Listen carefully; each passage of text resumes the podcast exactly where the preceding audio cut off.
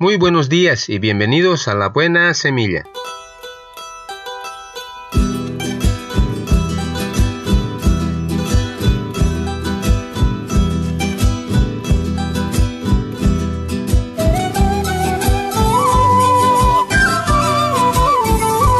Hola, hola, ¿qué tal? ¿Cómo están? Les saludo con la paz de nuestro amado Señor Jesucristo. Un cordial saludo a todos mis hermanos en Cristo Jesús, a toda la iglesia en general así también a mi amada familia allá en sus hogares. Que Dios me los cuide y me los guarde a cada uno de ustedes. Y también para mis colegas de trabajo, mil bendiciones en sus hogares. Y no me olvido de mis amigos en general, para los que están en la ciudad, a los que están en el interior y en el exterior del país. Un abrazo fuerte, un apretón de manos, que Dios les guíe y les guarde a cada uno de ustedes en su familia. Estamos viviendo en tiempos donde Dios está llamando a su pueblo para hacer su labor en la tierra y como buenas ovejas debemos escuchar su llamado y actuar consecuentemente a él.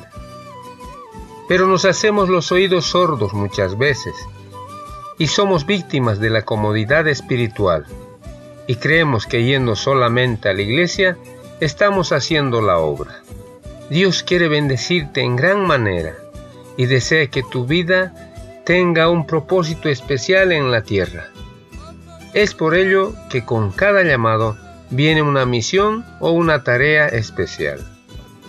En el reino de Dios establecido en la tierra hay pastores, maestros, adoradores, intercesores, servidores, mujeres, apóstoles, etc y cada uno, pese a su llamado en el Señor, cumple con una tarea especial, una tarea que solo le fue encomendada a Él.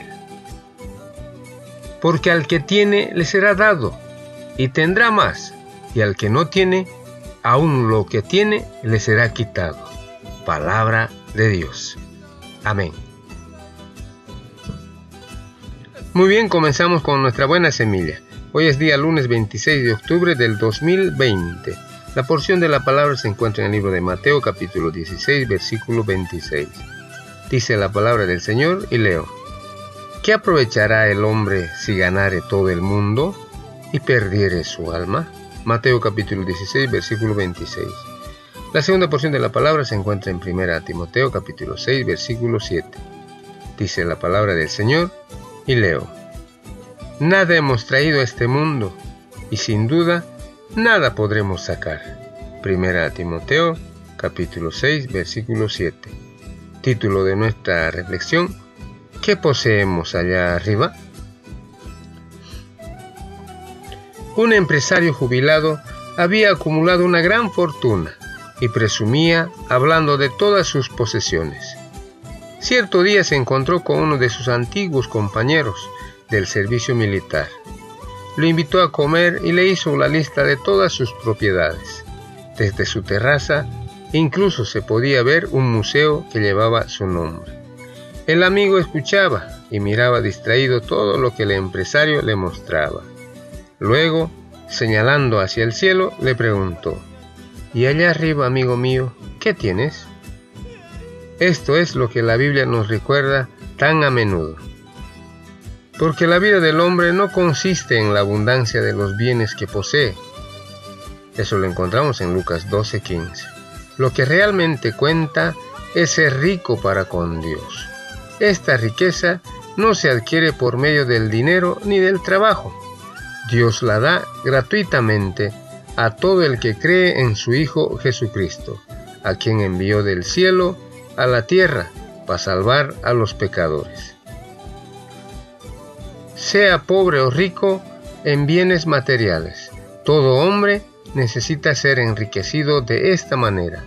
El que cree en el Hijo tiene vida eterna. Eso lo encontramos en Juan capítulo 3 versículo 36. Y sus pecados son perdonados. Es la única riqueza de la cual ni siquiera la muerte puede privarnos. No te afanes por hacerte rico. Sé prudente y desiste lo dice en Proverbios capítulo 23, versículo 4. Porque los que quieren enriquecerse caen en tentación y lazo, y en muchas codicias necias y dañosas que hunden a los hombres en destrucción y perdición. Eso está en el libro de 1 Timoteo capítulo 6 versículo 9.